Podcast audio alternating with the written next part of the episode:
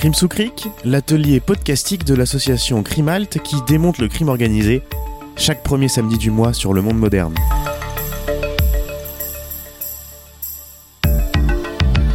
Une émission proposée et animée par Carole Rouault et Fabrice Risoli. Bonjour, bienvenue à Crime sous la chronique de Crimalt, l'association qui démonte le crime organisé. Alors, Crime sous Cric c'est le podcast audio sur le crime organisé qui est proposé par l'association Crimalt. Chaque premier samedi du mois, vous retrouvez une nouvelle chronique Crime sous dans le podcast radio du Monde Moderne Média. Vous avez 30 minutes max avec deux mécanos pour vous familiariser avec le monde sale et graisseux du crime. Allez, on met nos bleus de travail et à coup de clé à molette de perceuse et d'un bon cric, on ouvre le capot et on va aller voir dans le moteur pour vous expliquer comment ça marche.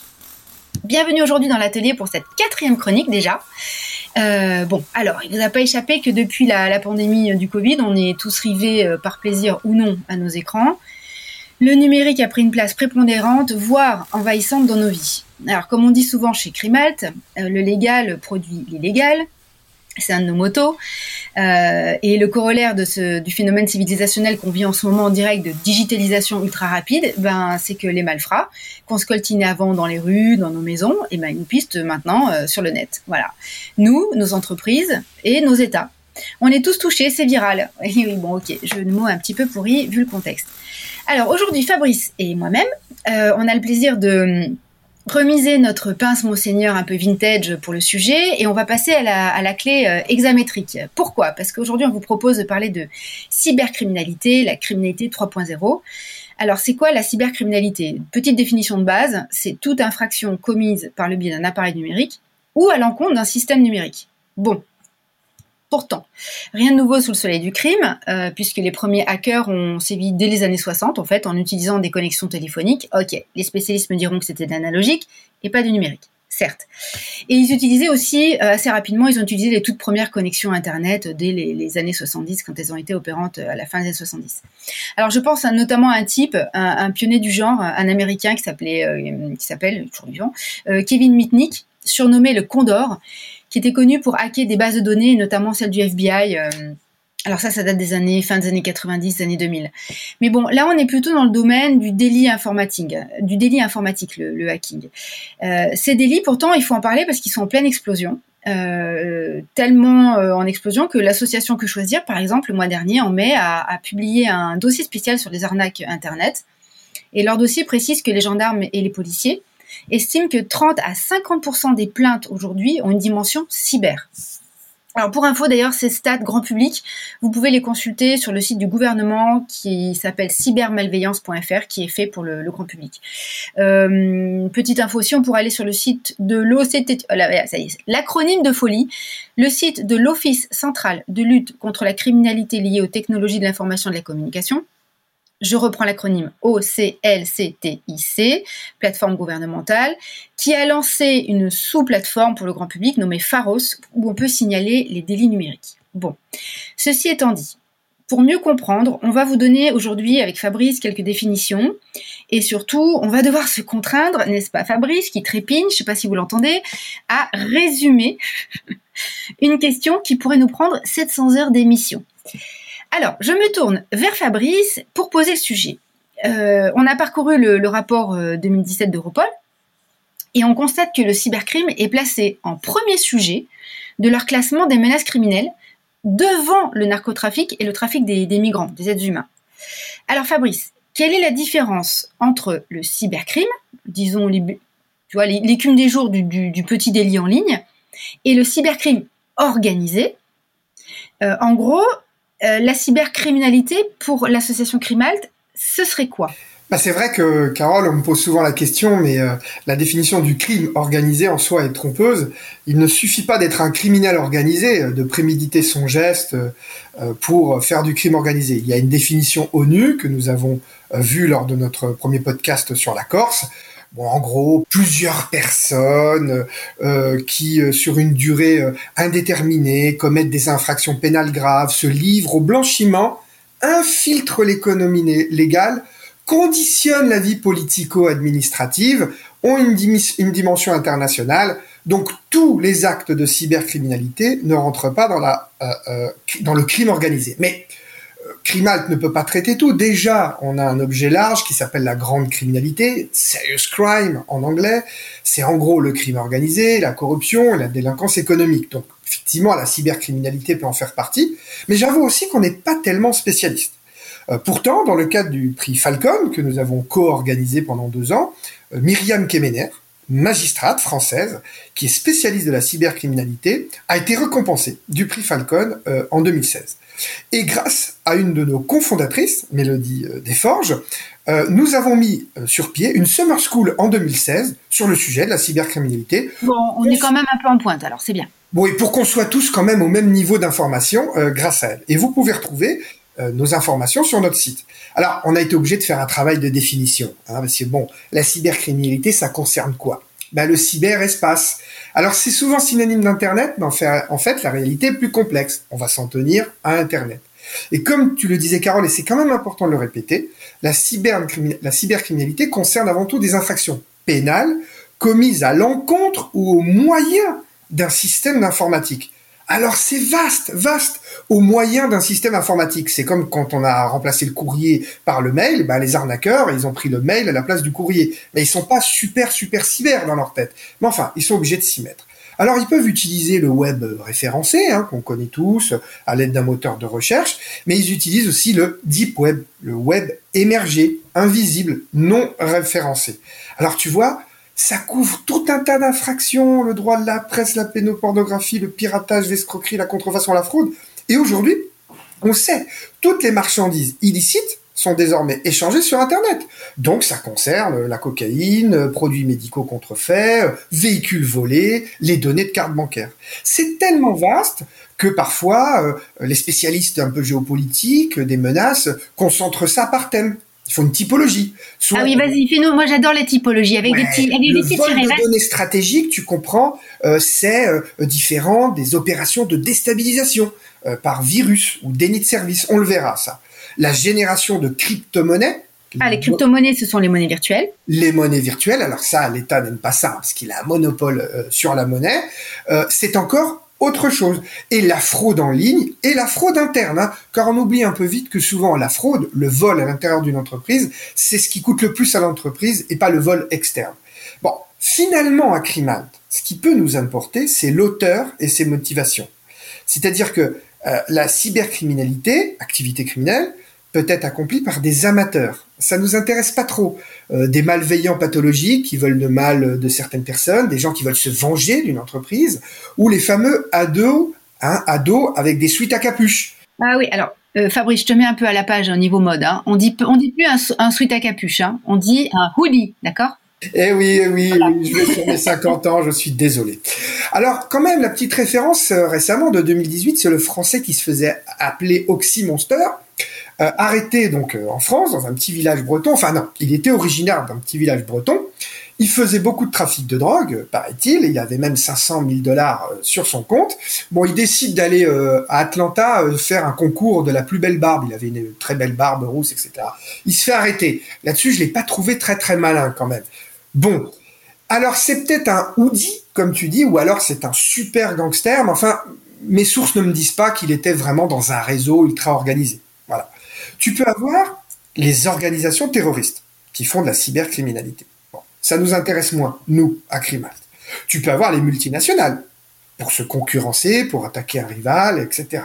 Espionnage industriel, etc. Etc. Tu peux avoir les États, bien sûr. Alors là, je vous renvoie quand même à la série Le Bureau des légendes, ah oui, alors série qui cartonne sur Canal+, sur les services secrets français. Alors on voit que les services secrets français bah, utilisent la cybercriminalité eux aussi, enfin eux ils ont le droit, hein, je plaisante, c'est l'État, mais ils se défendent contre, à l'époque, euh, on dit il y a quelques années, la Russie qui avait investi énormément, qui a encore investi énormément, euh, l'histoire de la cybercriminalité. Bon, ça c'est les États. Bien sûr, tu as les hackers et les pirates, euh, c'est encore un truc un peu particulier, puis tu as les fraudeurs Hein. Alors, euh, les fraudeurs, euh, ils utilisent Internet comme avant, ils utilisaient le téléphone. Je te prends un exemple hein, qu'on connaît bien à Crimalt, c'est l'arnaque au faux Le Drian. Le Drian comme notre ministre? Notre ex-ministre des Affaires étrangères. Ce euh, arnaque, cet arnaqueur, ils étaient trois, ont été jugés et Crimalt a pu assister au procès. En réalité, c'est une fraude classique. Hein. Le mec appelle, se fait passer pour le ministre, il propose à l'entrepreneur de donner de l'argent et en échange de quoi euh, on arrivera à libérer des otages et il aura la reconnaissance éternelle de la France, voire qui sait quelque chose d'autre.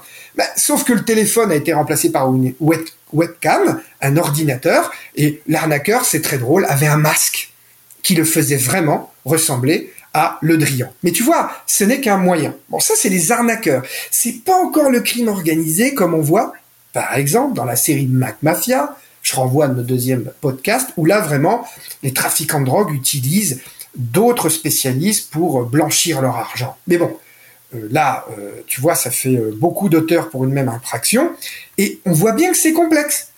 Parce que si tu prends le vol de, data, par exemple, il y a une étude qui a été récemment menée, 50% du vol de data serait le fait de groupes organisés. Alors déjà, ça veut dire que 50%, ce n'est que ce ne sont que des individus. Et puis même sur le 50%, c'est pas forcément du crime organisé, c'est parfois une petite équipe de hackers, c'est parfois une petite équipe de fraudeurs, c'est parfois une multinationale.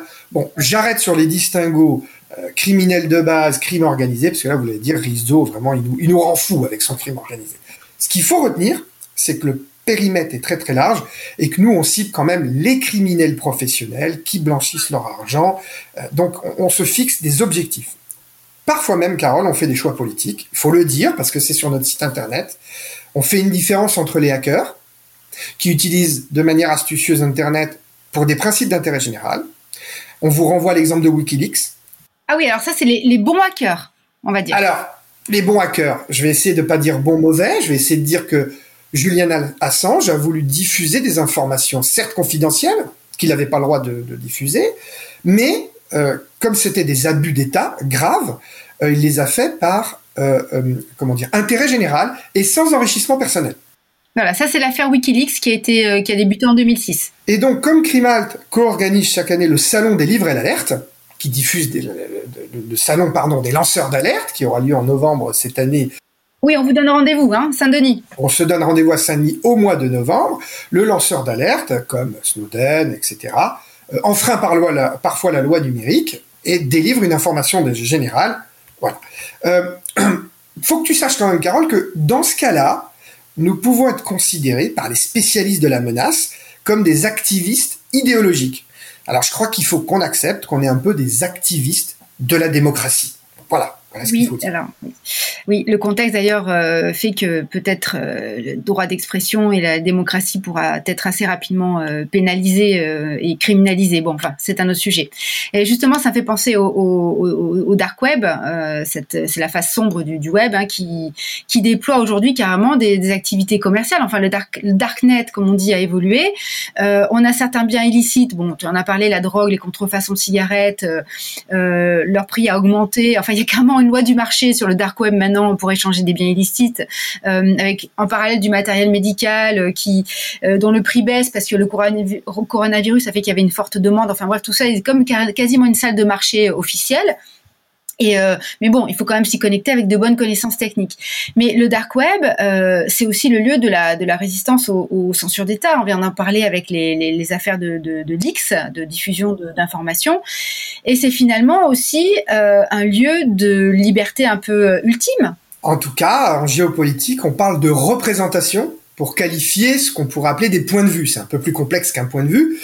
Mais l'idée, c'est que euh, chaque peuple, chaque culture, chaque groupe social a ses propres représentations et la loi euh, n'échappe pas euh, aux représentations géopolitiques. Si tu veux, à Crimalt, on essaie quand même d'être le plus légaliste possible. C'est normal, hein on veut changer les lois, on aime l'état de droit. Donc du coup, quand même, on va condamner le pirate et pas le mm. hacker, celui qui mm. utilise Internet illégalement à des fins de délinquance avec des gains d'argent.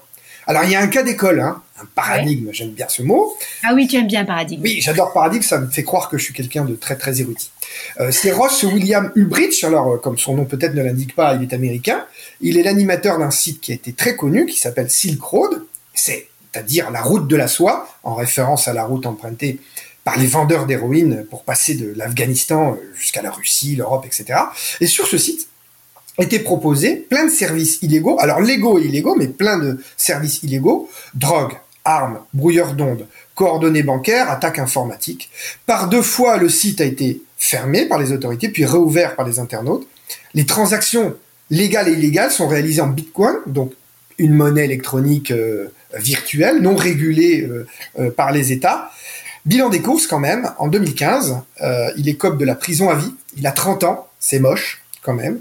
Mais faut savoir qu'il a ses propres jeux de représentation, il est lui-même défendu par des organisations libertaires qui estimaient qu'on a le droit de tout vendre, y compris des armes, même s'il était interdit, par exemple, de vendre des contrats pour tuer quelqu'un. Hein. oui, donc en fait, pour certains, le, cette forme de crime organisé est une liberté, et pour d'autres, évidemment, c'est un, bah, c'est un, c'est quelque chose de pénal. Donc c'est assez intéressant, effectivement, cette euh, vision, hein, euh, différente. Bon. Euh, par contre, moi, ce que je crois, c'est que dans tout cet univers de cybercriminalité, le crime organisé classique, celui que j'aime bien, avec les armes, les machines à sous, tout ça, je crois qu'il utilise beaucoup la cybercriminalité comme un moyen ou une jointe venture, un accord, parce que je pense que c'est quand même un peu un climat de je t'aime moi non plus, tu vois. Qu'est-ce que tu veux dire par là? Je comprends pas. Ben, voilà, nos, nos, trafiquants traditionnels, ce sont les rois de la violence. Euh, et de la logistique pour les contrebandiers, hein, pour les grands trafiquants de drogue. Moi, je crois qu'ils sont pas bons en cyber. Ils savent profiter des autres. Parfois même, ils les raquettent. C'est la base de leur travail. Ben, oui, donc c'est du partenariat entre des gens qui ont les techniques et ceux qui, qui, qui les ont moins. Mais finalement, le résultat euh, est plutôt efficace. Oui, alors à la base, il n'y a même pas de partenariat, moi, ce que je crois. C'est quand tu prends l'affaire de la taxe à la fraude carbone, qui a coûté quand même, il faut le dire, 1,6 milliard d'euros à l'État français et 6 milliards à l'Europe, encore une fois, de quoi te faire une émission. Ah oui, il faudrait qu'on en parle de ça, tiens. Oui, ces fraudeurs à la TVA, c'est le carrousel classique. Désolé pour ce mot, hein, c'est euh, on fait, euh, on, monte des entreprises, il y a des différences de TVA, on empoche la TVA, on la donne pas à l'État et on ferme l'entreprise. Ça, ils arrivaient à le faire sans moyens numériques, hein, avec le papier. Et après, ils l'ont fait avec le téléphone, après ils l'ont fait avec le Minitel, et puis ils ont pris le virage numérique il y a trois ans, il y a 13 ans, pardon, et à cause euh, de, de, de, la bourse carbone, en deux ans, ils ont accumulé tellement d'argent, ils sont devenus tellement riches que ça s'est su, alors que ce ne sont des fraudeurs, que des fraudeurs entre guillemets, le crime organisé classique, celui avec le pistolet, leur est tombé dessus et les a raquettés, parfois même C'est énorme. de pistolet. Et j'avoue qu'il faut absolument euh, voir le film Carbone. Oui, de Marshall, Olivier Marshall. Euh, d'une qualité peut-être pour certains inégale, mais faut le voir quand on aime la criminalité, ça vaut la peine, de 2017.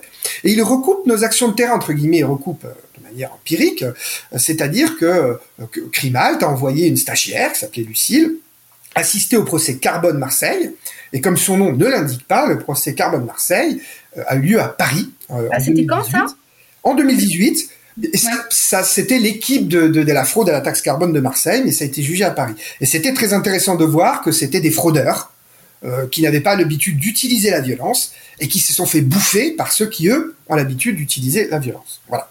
Sinon, nos trafiquants, bien sûr, ils utilisent le darnet comme un moyen on l'a déjà dit, récemment, il y a des affaires, par exemple, de trafic d'armes. Avant, bah, les armes étaient vendues et puis elles continuent à prendre parfois le bus Euroline, hein, de, Euroline pardon, de la Serbie à la France. Bah, sinon, elle est vendue par le dark web et en plus c'est très pratique. Euh, voilà, plusieurs, plusieurs affaires d'Europol, notamment en 2007, ont, en 2016 ont démantelé des vendeurs d'armes sur Internet payés en monnaie virtuelle. Voilà. Oui, une petite, marketplace, marketplace de, de vente d'armes. C'est pratique. C'est pratique. Alors, euh, ce que je crois aussi, c'est que euh, nos organisations euh, utilisent bien sûr bien d'autres, comment dire, techniques typiques de la cybercriminalité. J'en ai choisi une. Le fameux hameçonnage, qui nous concerne tous. Le phishing en anglais. Le phishing, phishing, ouais, le phishing. phishing, hein, phishing. Alors c'est l'attaque de masse, hein, c'est ce qui fait sa, sa caractéristique. Euh, on envoie plein plein de mails à plein de gens. Alors on abuse de la naïveté, de l'impréparation, de l'ignorance des clients, voire des employés. Et là, euh, euh, les gens donnent leur identité bancaire, parfois leur code pour se connecter, parfois même leur numéro de carte bancaire. tout le monde connaît ça. Hein. Tu reçois un mail d'un site, tu crois dessus ta banque, voire d'un autre organisme. On te demande de confirmer tes codes. Tu fais pas attention, tu les mets et voilà que les organisations criminelles peuvent récupérer un grand nombre de numéros de carte bleue et se font euh, euh, torpiller par un certain nombre d'achats euh, très très importants. Et aujourd'hui, ça peut même, ça peut, ça peut rapporter gros. Et aujourd'hui, on commence même par les SMS. Oui, d'ailleurs, on parlait de la, plateforme cybermalveillance du, gouvernement. Euh, la plateforme disait qu'il y a quasiment un quart des, enfin, il y a quasi plus de 80 000 demandes d'aide qui sont reçues sur cette plateforme et un quart sont liées justement à l'hameçonnage. Ouais. Et, en plus, tu, tu, me, tu me faisais, tu me, comment dire, tu me faisais rappeler que toi-même, euh, tu as reçu récemment des SMS euh, euh, qui, avec une, qui te disaient que tu avais une faille dans ton, dans ton dossier de santé, c'est ça?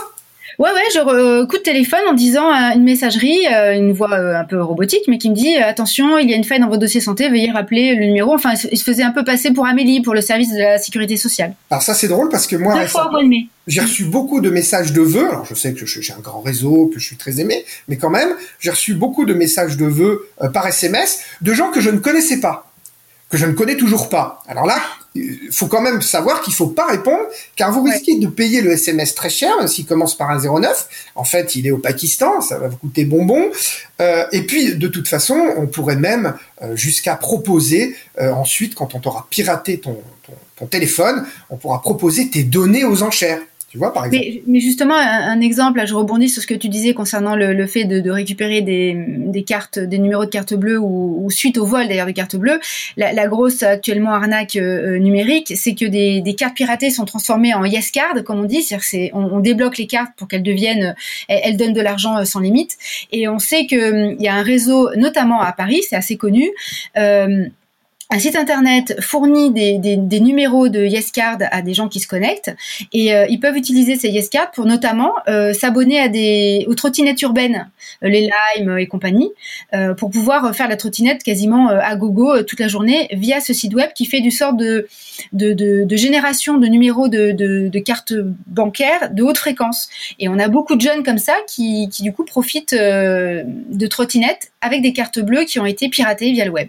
Alors tu, tu, fais plaisir, Carole, parce que quand je t'ai parlé de, de données qui étaient aux enchères, tu n'as pas tout de suite bondi en disant oh là là mes données mes données parce que c'est vrai que ça concerne quand même euh, beaucoup euh, pour ce qui est aux enchères données de personnes célèbres. Désolé pour ah. Carole, mais récemment, c'était les données de Madonna qui ont été ah, je peux pas lutter là. aux enchères. Voilà. Ah, putain, la petite culotte, tout ça, tout ça. Mais non, non, non. Les données de Madonna étaient vendues aux enchères. Ça a duré 24 heures. Le site a été fermé. Je sais pas trop ce que c'est devenu, mais voilà. Des pirates informatiques proposent avec une mise de départ, millions de dollars, des données privées personnelles de gens célèbres, il y a même eu Trump, etc. Voilà. Euh, donc, faut pas répondre aux SMS, mais il faut pas répondre non plus aux mails que vous ne connaissez pas. Hein, parce qu'on pourrait basculer dans une autre escroquerie qui me plaît particulièrement, c'est l'escroquerie 419 du nom de ah. l'article du code pénal du Nigeria. C'est là euh, l'escroquerie classique où on te demande une somme d'argent pour te pour libérer un héritage qui est bloqué en douane ou, je ne sais quel notaire ou, ou, ou, quel institut. Et bien sûr on tapate avec le gain quand même hein, c'est-à-dire que on va te donner après une part de l'héritage. Et ce qui est fou c'est que ça marche hein. Mais attends là tu parles du Nigeria c'est la mafia nigériane qui est là? Ben là, on a un ah paradigme encore une fois, c'est-à-dire qu'on a une vraie mafia, euh, selon les spécialistes, avec son organisation, ses codes, sa structure présente dans le monde, etc. Et ils adorent faire cette escroquerie euh, euh, numérique. Récemment, je suis tombé sur une décision d'un grand jury américain où le FBI poursuit, euh, je sais plus, 60 personnes qui ont détourné 60 millions de dollars. Alors, on n'a pas retrouvé tout l'argent, mais il y en a pour au moins 6 millions qui ont été retrouvés. Donc, ça, se passe aux États-Unis, mais les, les, bien sûr, les victimes sont partout. Et c'est drôle parce qu'il y a plein de variantes. Hein. Tu peux, on peut te proposer de gagner un peu d'argent à la loterie si tu donnes un peu d'argent, mais il y a l'escroquerie à l'amour, qui est très connue, à la, à la fausse romance. Alors c'est assez redoutable, hein, ça marche, parce que au Nigeria, quand même, ils ont investi là-dedans. Tu as des appartements entiers, des étages d'immeubles entiers, avec des salles remplies de jeunes sur des ordinateurs qui, toute la journée, avec des faux comptes, écrivent à des hommes de l'hémisphère nord en se faisant passer pour une femme euh, qui veut l'amour, mais qui a besoin, par exemple, de sortir du pays. Et ça marche, ma chère Carole, car nous, les hommes, on est prêts à tout pour vous. Dans des cas d'artichaut? Eh oui. Alors plus récemment, euh, euh, ça, les pratiques du Nigeria sont répandues en Côte d'Ivoire. On appelle les hommes qui font ça de manière informatique les brouteurs. Euh, N'y voit rien de scabreux. Ça serait tout simplement les moutons qui se nourrissent sans effort en référence aux moutons qui se nourrissent sans effort. J'adore, ça mm. fait très africain comme proverbe. Je sais pas pourquoi je dis ça d'ailleurs. Donc tu vois, euh, il y a plein de méthodes. Il y en a une troisième qui concerne les grosses structures, cette fois les entreprises euh, ou services publics, c'est fondé sur le chantage. Hein, ça concerne plus déjà euh, le crime organisé, même en France. On appelle ça les rançons logiciels ou ransomware en anglais. Bon alors là, on t'envoie un logiciel malveillant, ça bloque ton ordinateur ou tes fichiers, voilà, en les chiffrant. En fait, on réclame euh, au service juridique, euh, au comptable, à l'entrepreneur, au chef d'entreprise, le paiement d'une rançon pour que tu puisses tout simplement continuer à faire tourner ton entreprise. Hein. Euh, ah bah, c'est une grande institution euh, publique pour laquelle j'ai travaillé. Nous avons eu euh, ce type de effectivement de, de hacking, enfin de, de ransomware. Enfin, les, serveurs ont été bloqués. On a perdu une partie des données d'ailleurs, mais nous n'avons pas payé que les pour les récupérer. En France, était très, oui, tu as raison, était très est très très touché. Mais imagine une entreprise de logistique avec des produits de valeur, des produits frais à l'arrêt, qui subit une attaque. Eh bien, le pirate demande une rançon au chef d'entreprise pour qu'il puisse continuer son affaire. un jour, c'est une panne qui a cloué les avions au sol d'une compagnie compagnie aérienne américaine, mais tu t'imagines un hôpital? Bah, c'est arrivé à Rouen euh, il y a très peu de temps et euh, l'enquête est en cours. Voilà. Euh, on peut voir bien sûr que les entreprises ne sont pas encore vraiment prêtes à répondre à ça. 76% des entreprises qui sont concernées sont, de taille intermédiaire. Donc on voit bien qu'il y a une, espèce de, de, de, problème. Elles déclarent avoir subi, mais elles n'ont pas forcément les moyens, toutes, de, se défendre alors que la multinationale a des moyens. C'est ça que je veux dire. D'accord? Il y a une prise de conscience. Pour 85% des entreprises interrogées, la cybercriminalité est un enjeu clé. Mais la réactivité n'est pas encore là, par seuls 25% savent comment piloter une réaction. Ça demanderait oui, un On préparait le, coup. Hum? Pardon? On préparait le coup, on préparait les, potentielles attaques. Euh, tu sais, les, alertes incendies qu'on faisait à l'école, en fait, c'est pareil. Ah, il faudrait faire ça tout le temps, etc., etc. Voilà. Puis alors, le temps de détection, euh, le temps moyen pour découvrir une fuite de données. Là, cette fois, c'est juste une fuite où on n'a pas été prévenu, c'est 206 jours quand même. Oh, mais c'est monstrueux, c'est quasiment euh, un, an, enfin. voilà. Euh, pour corriger la faille, c'est 73 jours. Tu parles, le pirate, lui, en 24 heures, il t'a tout pris. Voilà. Hein, et puis, je pense qu'il y a une question qui tue. Hein, ça nous plaît à Crimal. Ah, tu quand tu me dis ça, je, je pense toujours à Bang Bang You Shut Me Down. Mais ça, c'est mon côté musical du matin. ok, très bien. Carole, combien d'entreprises euh, paient sans jamais avoir porté plainte? Hein? Ah, eh ben, je ne le sais pas. Eh oui, bah moi non plus. Parce que moi, on me dit, le chef d'entreprise, c'est un peu comme le racket ailleurs, etc. Il préfère continuer de faire tourner son entreprise, euh, ne pas perdre du temps, récupérer ses fichiers en 24 heures, surtout si le maître chanteur est raisonnable. Et ça, dans le crime organisé ailleurs, il y a de tout. Il y a des, il y a des gens à faire. Il faut que la cote de la rançon soit, soit équilibrée et qu'on ait intérêt à payer plutôt qu'à résister. Il y a quelques documentaires qui sont sortis là-dessus et des fois, ils demandent des sommes 8000 euros. Et hop, le chef d'entreprise, il paye pour une, une PME. Il paye. Voilà. mais donc justement, on parle de, de, de, volume, de chiffres. On voit qu'on a quand même un peu du mal. Enfin, on, on manie beaucoup de, chiffres. Mais est-ce que tu peux nous donner d'autres exemples de alors de cybercrime vraiment euh, organisé Parce qu'on a parlé de mafia nigériane, on a parlé de Côte d'Ivoire. Tout ça est très vaste. Ça fait beaucoup de monde impliqué. Qu'est-ce qu'il y a derrière ce Enfin, en fait, on aimerait bien avoir des noms parce qu'on pense au, tu sais, aux, parrains de la mafia, on a des grands noms. Euh, bon, dans le numérique, c'est pas encore vraiment euh, acquis tout ça qui est derrière finalement? Les cybermafieux, ils sont organisés comment très concrètement? Écoute, déjà pour te répondre sur l'argent, hein, le trafic de drogue, hein, pour donner un ordre de grandeur, hein, selon l'ONU, c'est entre 300 milliards et 500 milliards de dollars par an, selon les décennies, 2000, 2010, 2020. Alors on estimerait aujourd'hui que la cybercriminalité, alors dans sa grande, grande, grande généralité, pourrait aller jusqu'à 400 milliards, 388 milliards. Ce que je pense moi, c'est que il faut plutôt cibler euh, certaines activités criminelles qui nous paraissent extrêmement dangereuses. Et là, on sait que l'exploitation sexuelle d'enfants sur Internet est de plus en plus lucrative pour le crime organisé. Ça fait assez froid dans le dos. Hein. Depuis dix ans, on sait que ça s'est accéléré, c'est-à-dire qu'avant, les ados à capuche, euh, suite à capuche, à mon avis, ils sont maintenant effectivement plutôt en groupe. Ils sont plus ados d'ailleurs, hein, ils sont plusieurs, ça demande plus de technique. Et donc on a vraiment des groupes organisés du cybercriminalité. Oui, où chacun a sa tâche et sa, technique. Euh, ils se complètent les uns. Ça se professionnalise entre guillemets. Alors comment je sais ça sans vraiment être un expert? Ben, On sait que par exemple 1% des fournisseurs les plus performants sur le darknet sont responsables de 51% des transactions. Ah, c'est très concentré donc. Ouais, c'est très concentré. Il y a toute une population euh, d'individus, mais je pense qu'il y a des fournisseurs qui sont plus forts que d'autres, qui sont devenus collectifs et qui font 50% des transactions sur le darknet, la plupart du temps illégales au sens euh, produits vendus euh, dangereux. Et je pense que les biens du darknet sont accessibles à tous, y compris au crime organisé. À mon avis, je pense que ces gens-là vendent leurs services aux, au cartels mexicains, aux mafias italiennes, aux mafias nigérianes, etc. Donc on, on assiste à une augmentation des criminels individuels, mais aussi des groupes classiques. Alors, qu'est-ce qu'ils vendent, par exemple? Alors ça, on sait. Ils vendent, par exemple, entre 2 à 10 dollars ton numéro de carte bancaire. Ah, quand même, 2 dollars, c'est pas mal. Selon le pays et le plafond, parce que t'es gentil, euh, Carole, mais ta carte Visa qui n'est pas premier, c'est 2 dollars. D'accord? Voilà, la mienne, c'est 10 dollars. Hein non, mais à 50 ans, je passe à la platinum. En réalité, la nôtre, c'est 5 dollars, celle de l'américain, c'est 10 dollars. Voilà. Ouais. Euh, c'est 5 dollars une heure de botnet. Alors là, c'est le système qui permet de saturer un site internet. C'est des petits robots, des petits robots qui remplacent l'humain pour saturer un système. Typiquement, tu satures un système de commande d'une entreprise et tu la fais payer pour réactiver son site internet.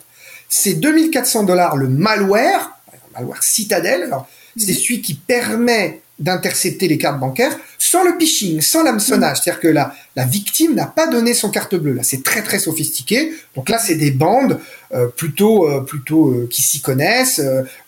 donc ça vaut 2400 dollars ton numéro de carte bleue sans que tu aies fait la bêtise entre guillemets d'avoir donné. Ah oui. Les mecs sont finalement sont prestataires de services. Ils vendent leurs services. Il y a une tarification. C'est ce que c'est ce que je crois. C'est ce qu'on a repéré de temps en temps qui n'est pas toujours bien démontré dans l'enceinte d'un tribunal.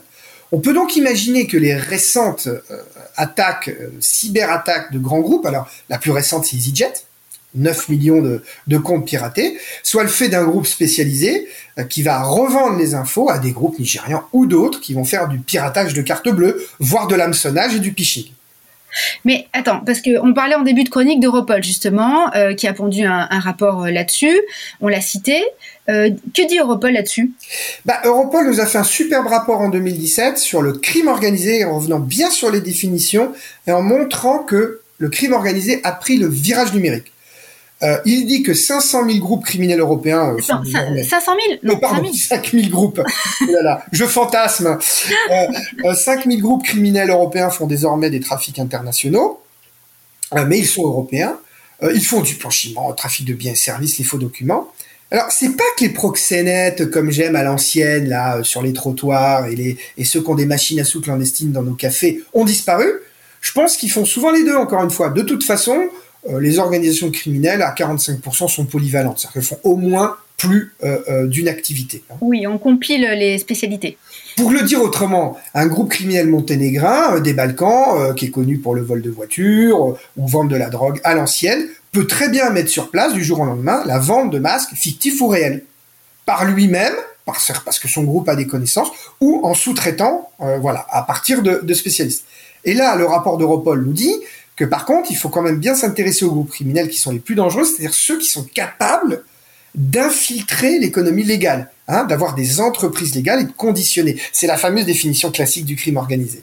Euh, et le problème, c'est que le blanchiment s'est fait de plus en plus facile grâce à Internet.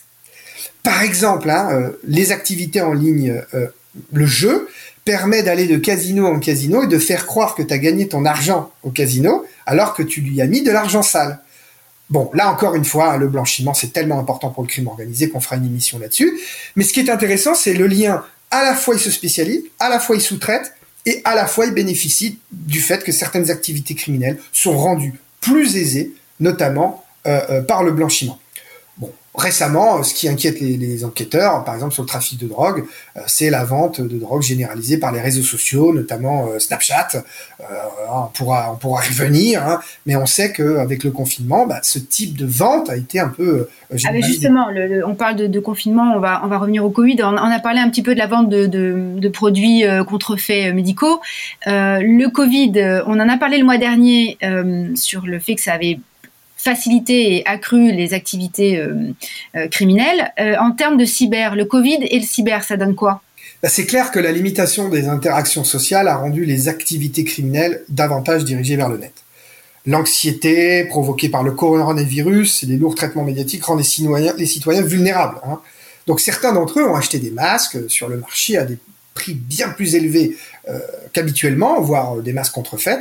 Et c'est les c'est bien sûr les acteurs criminels, nos fraudeurs, nos escrocs, le crime organisé, qui en profitent. Alors plus récemment, pour être un peu quand même dans le comique, il y a une arnaque qui circulait euh, sur le, darknet, c'est qu'on pouvait te vendre euh, du sang et de la salive d'un survivant du Covid.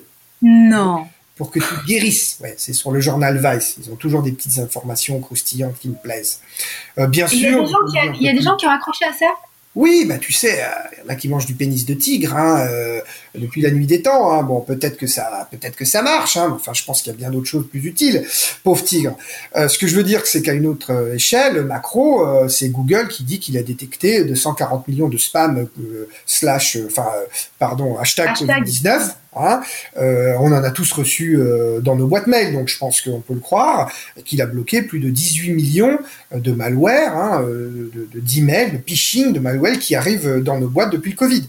Donc, des cybercriminels se sont fait passer pour l'OMS afin de propager des logiciels malveillants ou de recueillir tes informations. On a déjà parlé de la la pornographie qui a augmenté, qui a été en hausse parce que les gens passaient leur temps devant euh, ah leur ordinateur. ils n'avaient plus leur petite copine ou leur petit copain sous la main. Voilà, bon, alors, euh, qui a renforcé les, climats de solitude, etc. Alors, euh, les pédocriminels en profitent et ils augmentent le contenu, ils sont plus agressifs. Encore une fois, il n'y a pas forcément un lien de cause à effet, mais il faut, euh, c'est à surveiller dans les prochains, les prochains mois.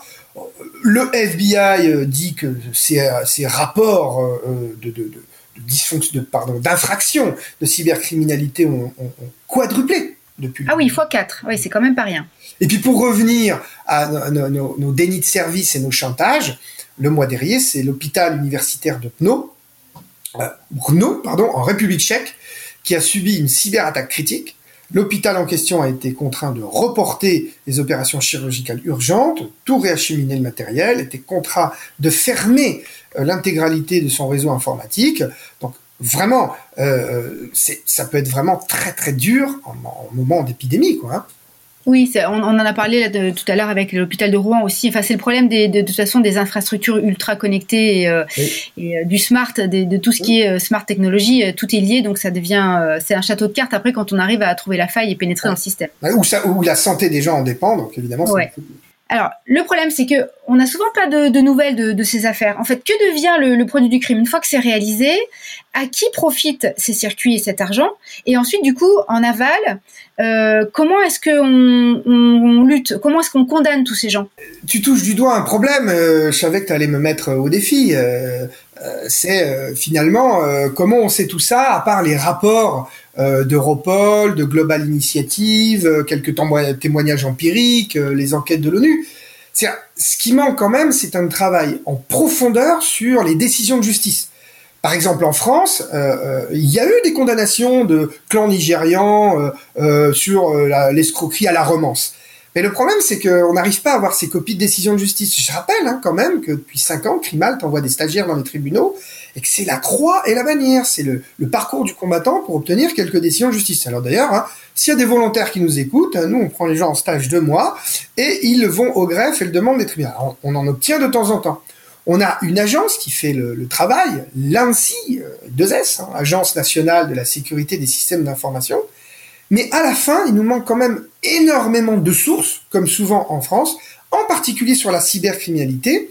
Et moi, ce que je pense aussi, c'est que euh, la justice, hein, dans son ensemble, la police, a aussi beaucoup de priorités. D'abord, bon, euh, elle fait beaucoup de travail sur la drogue, y compris sur la petite consommation. Hein, je pense qu'elle devrait se calmer. Mais euh, il y a aussi des priorités que je comprends. C'est-à-dire que j'ai lu récemment hein, l'article du Parisien qui m'a glacé.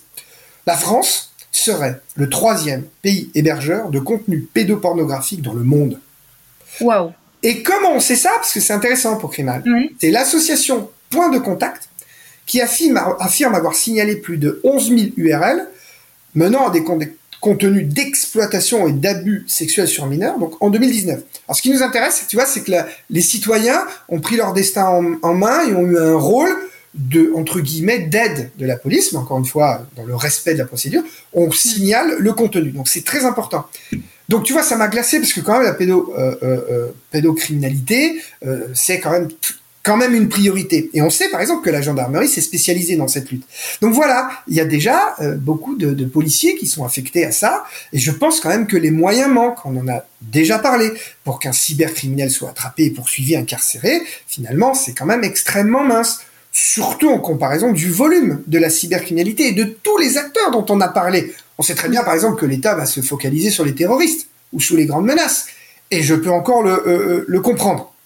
Donc, euh, on voit que euh, entre les priorités et entre peut-être aussi, ça c'est un truc très crimal peut-être, les petites infractions dont on a complètement laissé la poursuite, on a abandonné la poursuite, je pense notamment par le biais de l'assurance. Je pense qu'on a organisé l'impunité. Alors là, je dois m'expliquer. Quand tu subis un vol euh, grâce à ta carte bancaire et que t'as pas donné ton code, hein, Ouais. Euh, t'es remboursé par une assurance la plupart du temps. Faut l'avoir. Bah, par ta banque, de toute façon. Assurance de la banque que tout le monde n'a pas euh, forcément souscrit, mais enfin en général ça va avec la carte bleue, ça va avec le packaging, etc. Mais bilan des courses, même si c'est juste un abonnement euh, à un site, etc., et que ça a été 80 euros. Bon, d'abord multiplié par des milliers de gens qu'on a escroqué de 80 euros, 80 euros, ça fait une grosse somme. Mais surtout, il n'y a jamais d'enquête. L'assurance te rembourse, ouais. il n'y a jamais d'enquête. Et donc le crime organisé s'en sort. Et puis en fait, dans cette histoire, c'est nous qui payons les assurances, ma Carole. Et nous, ah oui, Crimalt, ah. on appelle ça la légalisation de l'illégalité. Et en plus, dans cette histoire, la banque ne perd jamais. Je te rappelle que la banque, même quand elle fraude, elle paie pas. Donc quand elle fraude pas, elle paie pas non plus. Hein Ce que je veux dire, c'est que bah, les priorités, c'est important. Du coup, moi, je pense que si on arrêtait un peu l'évasion fiscale, l'optimisation fiscale, bah, moi, je pense qu'on pourrait payer plus d'officiers de police pour faire de la bonne police judiciaire, hein, ce qu'on sait très bien faire en France. Ils seraient peut-être en plus pas obligés de travailler 70 heures par semaine, tu vois, puis on pourrait aussi peut-être aller doubler euh, euh, le budget de la justice. Voilà ce qu'on voudrait faire à Climalt. Voilà, euh, je, vois qu'on est en train de, déraper vers, de, des lendemains chantants. Malheureusement, le temps a couru, et on a dépassé notre temps de, d'ateliers euh, autorisés. C'est très frustrant, mais bon, on, se retrouvera euh, le mois prochain. Euh, ce sera le, la prochaine, ce sera le, le, le, 4 juillet pour la première diffusion de la prochaine émission. On continuera à démonter le crime organisé. Je voulais remercier particulièrement euh, ce mois-ci Mehdi Gérard, qui est le jeune adhérent de Crimal, qui est étudiant euh, en crime organisé et qui nous fait la documentation pour ce podcast, parce que c'est pas mal de documentation et de chiffres à récolter. Vous avez vu, on vous en a donné pas mal. Merci évidemment à Alexis Poulain de nous accueillir sur ces ondes numériques, euh, sur le monde moderne, à Antoine Gouritin qui euh, nous bichonne euh, sur un plan sonore. Et si vous voulez plus d'infos sur le crime organisé, sur l'association Crimalt, on vous donne rendez-vous sur le site de crimehalt.org, halt avec un H, et on vous donnera également toutes les références qui sont liées à cette chronique aujourd'hui dans l'article que l'on va publier vous retrouvez en ligne. Merci beaucoup à tous et euh, ben, au mois prochain au pour la suite de nos aventures. Au revoir.